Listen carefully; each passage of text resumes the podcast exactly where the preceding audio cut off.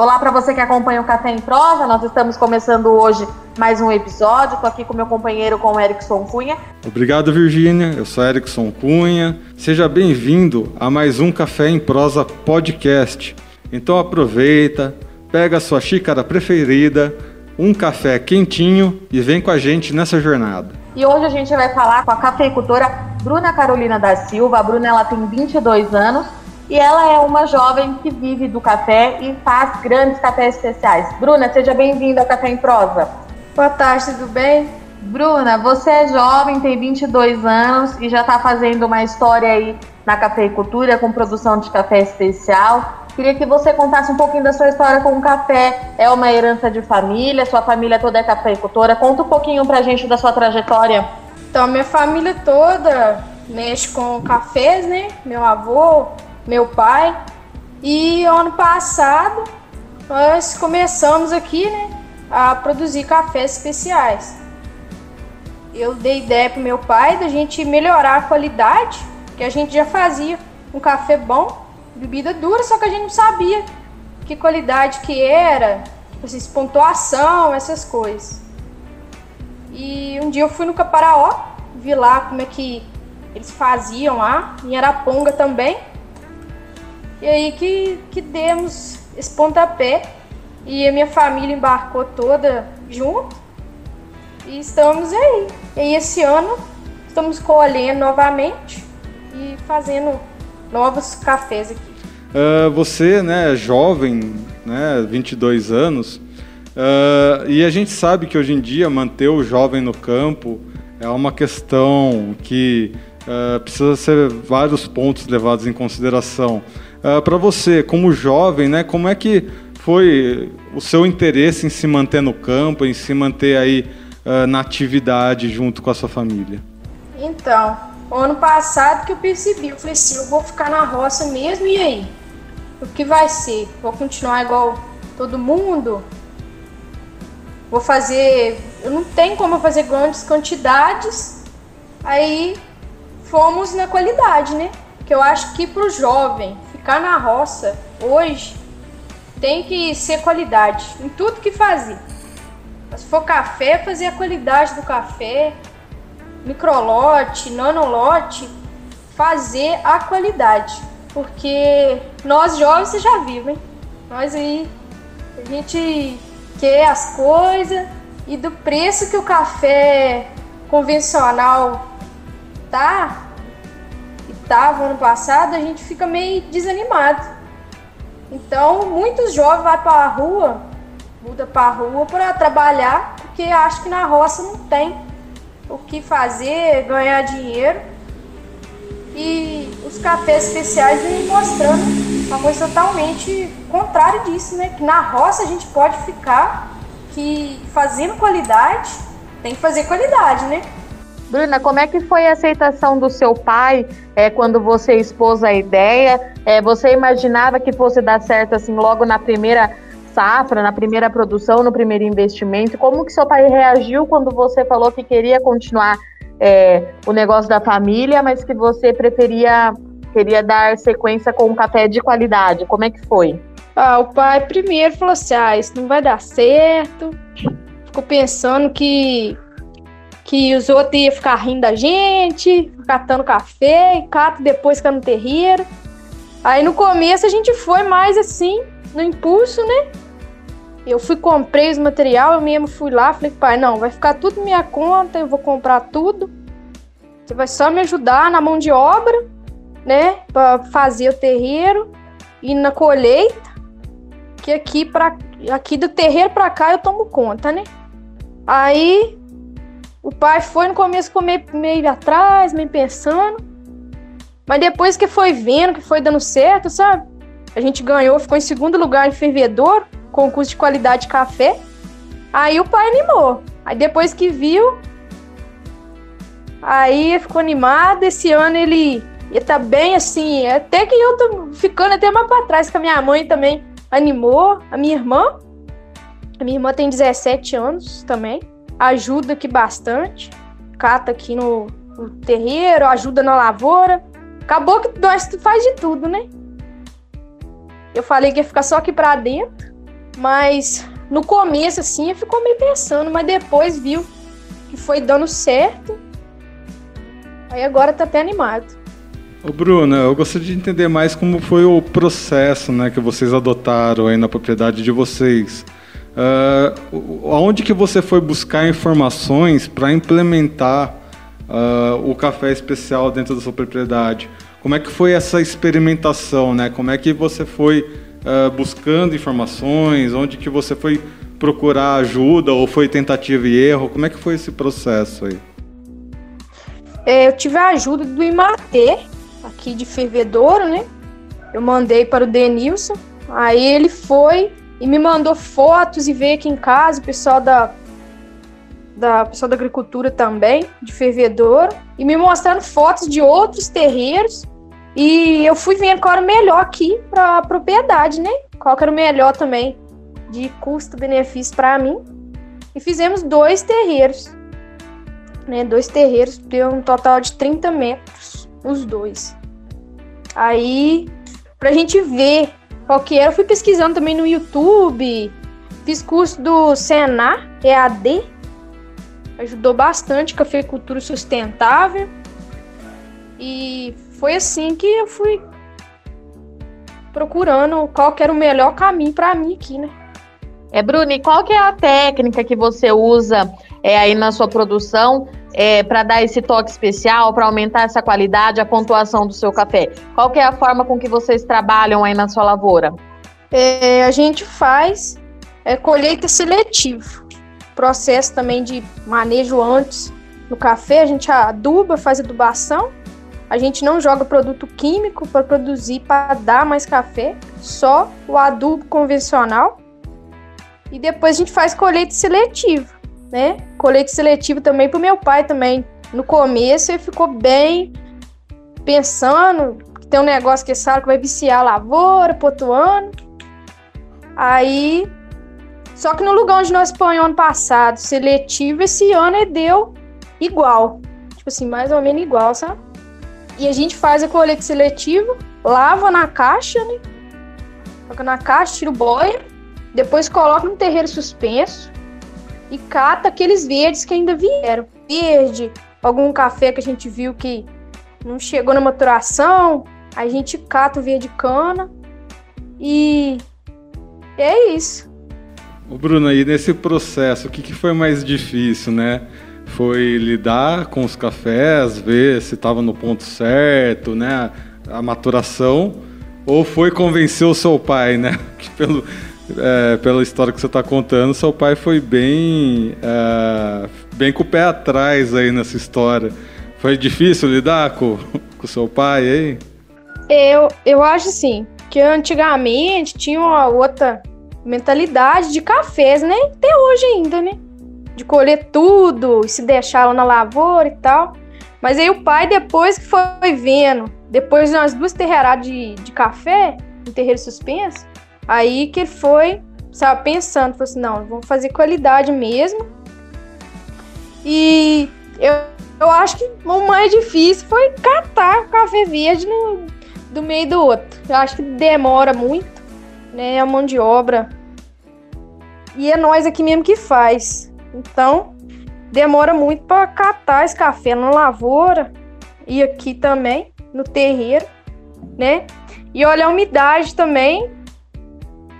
Aqui em casa não tem, aqui perto não tem. Tá 7 quilômetros, um, coisa de olhar a umidade.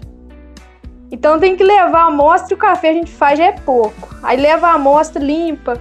Aí que dá até, até uma tristeza na gente toda vez que levar essa, e ô Bruna, esse é seu segundo ano produzindo esse café especial.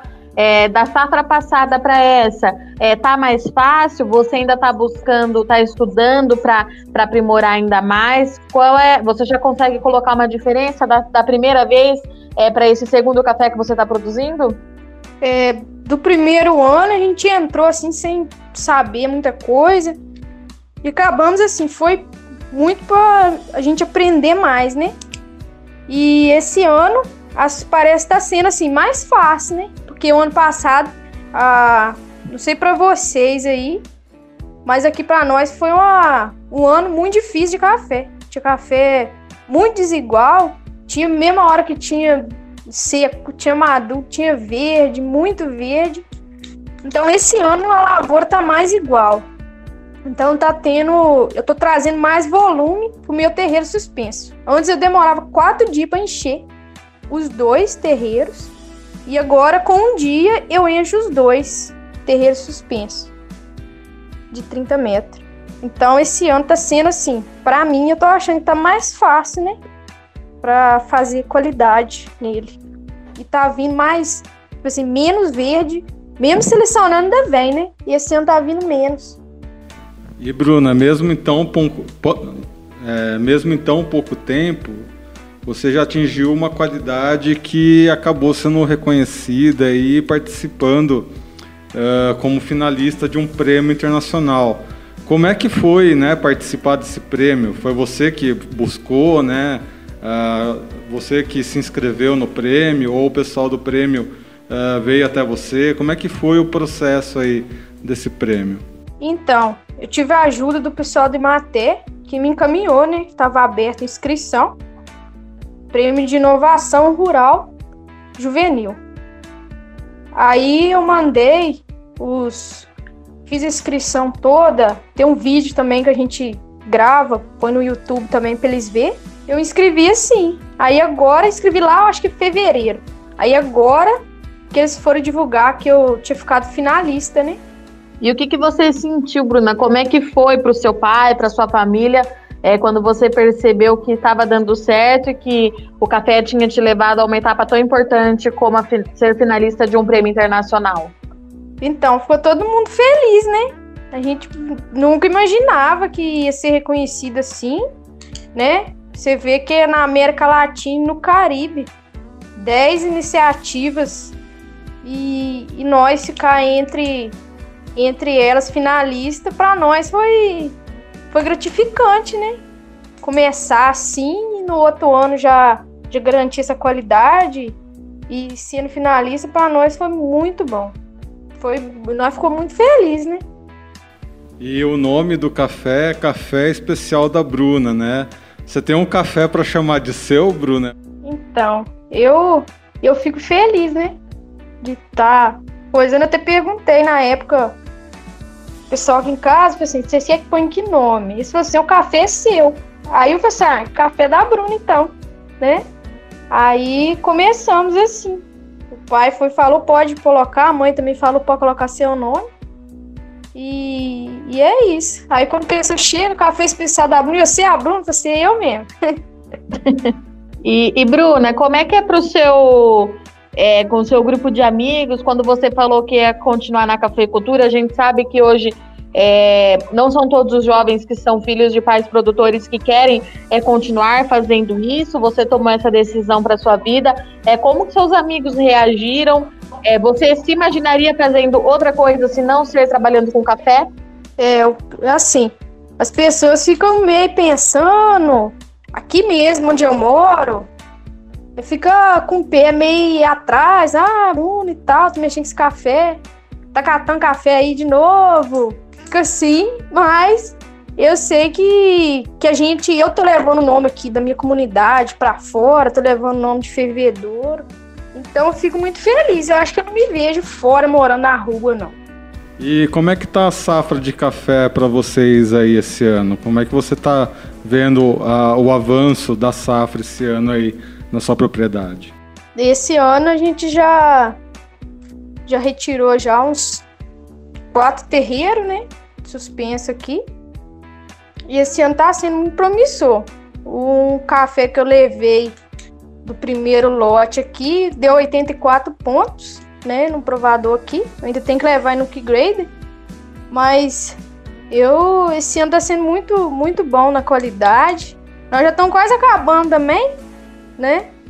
É, nós tem pouco, nós temos 3 mil pés de café. Ao todo deve estar tá dando aqui 7 mil, que tá dando ainda café, né? Os outros tá cortado, cortamos ano passado. E eu tô até com os café aqui, terreiro cheio de café, né? E esse ano tá sendo muito bom a, a safra nossa. Bruna, e quais são os seus sonhos, os seus planos é, para as próximas produções, você vai continuar com a produção de café especial? Você quer alcançar voos mais altos? Conta um pouquinho pra gente. Eu pretendo continuar, né? No, aqui na roça e continuar nos cafés especiais e a cada ano aumentando mais a quantidade de sacas e quem sabe um dia, né, a gente exportar esse café para fora também. Para mim, eu tenho certeza que para minha família também seria muito bom, né? E eu pretendo também fazer parcerias com cafeterias, para mim também evitar o trabalho que a gente tem na roça, né? De, de tá torrando esse café, igual já vendo torrado, embalado, né? Para mim tá deixando aqui só para me manter alguns clientes e os outros vender para cafeteria mesmo cru. Porque aqui para me torrar o café eu tenho que levar o Noraponga ou lá em Divino, que tem torrefação, né? Então para mim é um deslocamento aqui grande. Aí eu penso aí futuramente vender mais cru, deixar só um pouco.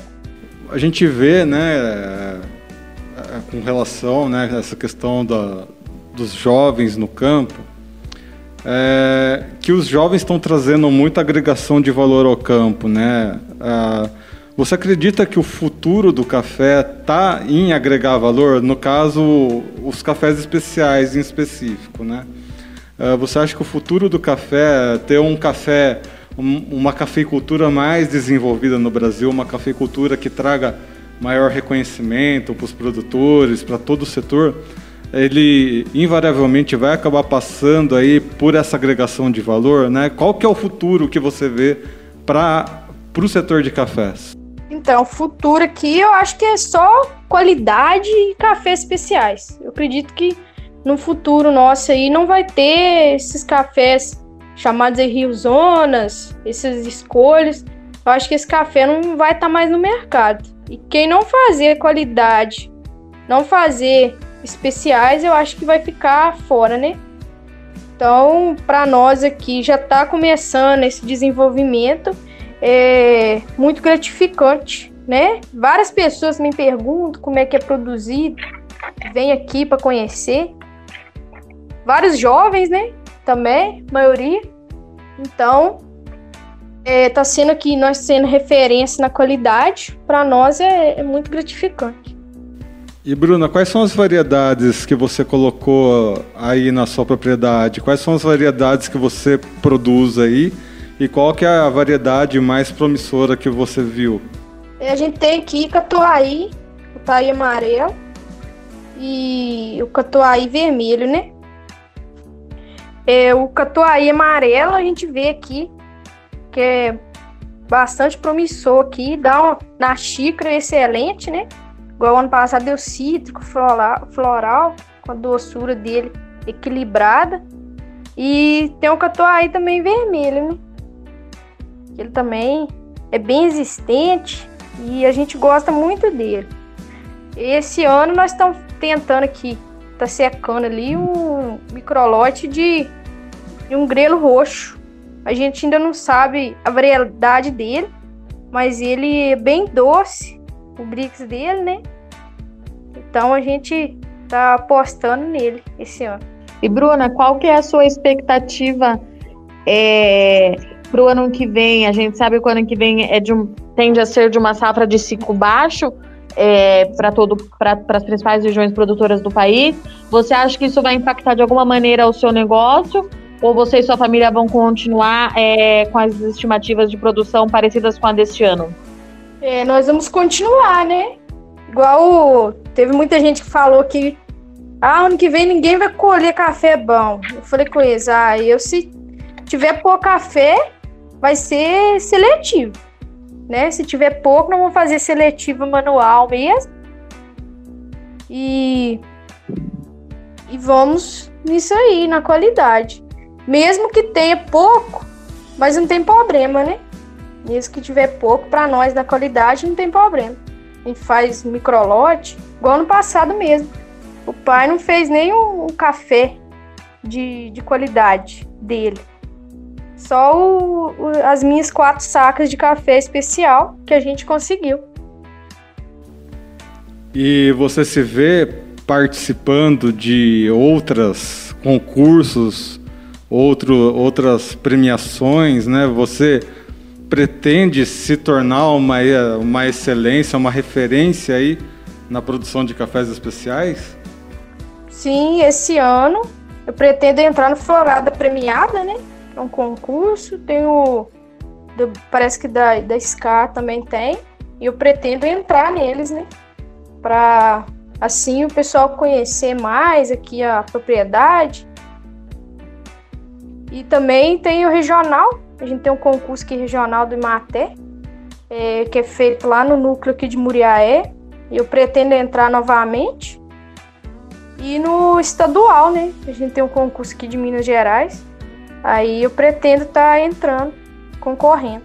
É, ô, Bruna, sua parceria com a Emater, é, ela continua, a Emater continua te dando um suporte é, para te mostrar o que, que, tem de diferente no mercado, dando as dicas de cultivo, é, ou agora você está caminhando sozinha, só você e sua família? A Emater continua, né? Aqui prestando aqui consultoria pra gente, Agora mais no, no WhatsApp, né? Não pode tá vindo aqui. Aí nós tivemos até videoconferência, até com o Júlio lá da Semana Internacional do Café, pessoal do Imaté. Fizeram a videoconferência comigo aqui, eu mostrei o terreiro, mostrei onde eu guardava o café. E falando dos jovens, né? Eu acho que a tecnologia vem muito agregar para nós, né? Que é jovem, tá no campo, é rede social. E Maté também ajuda muito nós aqui. Muito bem, pessoal. Hoje conversamos aqui então com a Bruna Carolina Silva, ela que é cafeicultora de Fervedouro, Minas Gerais. E Bruna, a última pergunta que a gente sempre faz para os nossos entrevistados é dar uma dica de cultura que você tem acompanhado. Pode ser um livro, Pode ser uma série, um filme, enfim, você fica à vontade para recomendar o que você quiser para quem está ouvindo esse episódio aqui.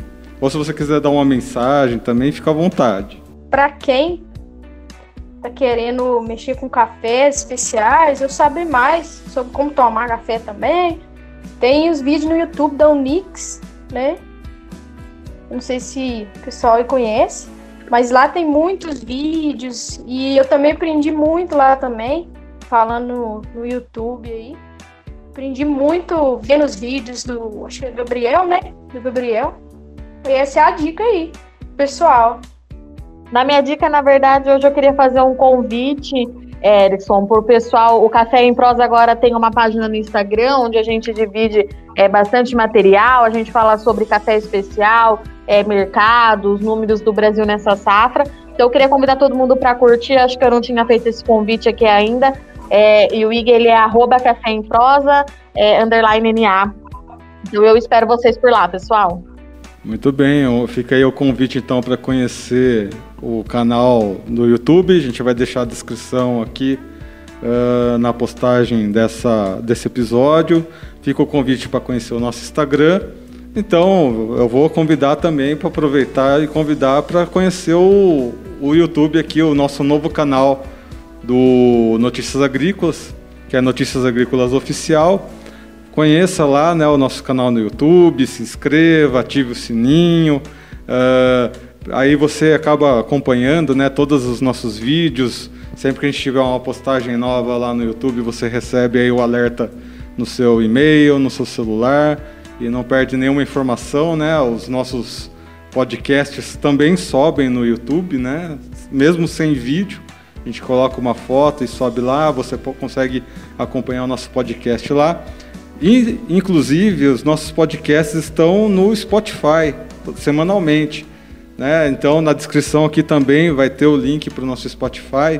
Então, acompanhe a gente lá no Spotify. É muito importante ter esse engajamento uh, de quem nos acompanha para a gente saber realmente quem está gostando, quem está compartilhando. Mandem dicas sobre o que vocês gostariam de ver, sugestão de quem vocês gostariam de ter aqui no podcast, no Notícias Agrícolas. Nós estamos sempre abertos para receber essas indicações. e transformar todo mundo aí no produtor mais bem informado do Brasil. Então, Bruna, obrigado mais uma vez pela sua participação aqui conosco no Café em Prosa. Obrigado vocês por ter me convidado e chamado meu pessoal aí para entrar, né, na minha rede social aí no Instagram, no Facebook, que é Café Especial da Bruna. Obrigada, Bruna. Boa sorte. Estamos torcendo aqui por você e pelo seu café. Muito bem, né? Essa juventude aí fazendo a diferença uh, na agricultura, no agronegócio e na cafeicultura, reforçando aí uh, o pedido da Bruna de né, acompanhar ela nas redes sociais. Muito bem, pessoal. Eu sou Erickson Cunha, sou editor aqui do site Notícias Agrícolas. Uh, semana que vem tem mais um podcast Café em Prosa. Nos acompanhe semanalmente aí, acompanhe o site Notícias Agrícolas. Estamos em todas as redes sociais. Compartilhe as nossas informações com seus colegas para que todos sejam os produtores rurais mais bem informados do Brasil. A gente vai ficando por aqui. Até semana que vem. Um abraço.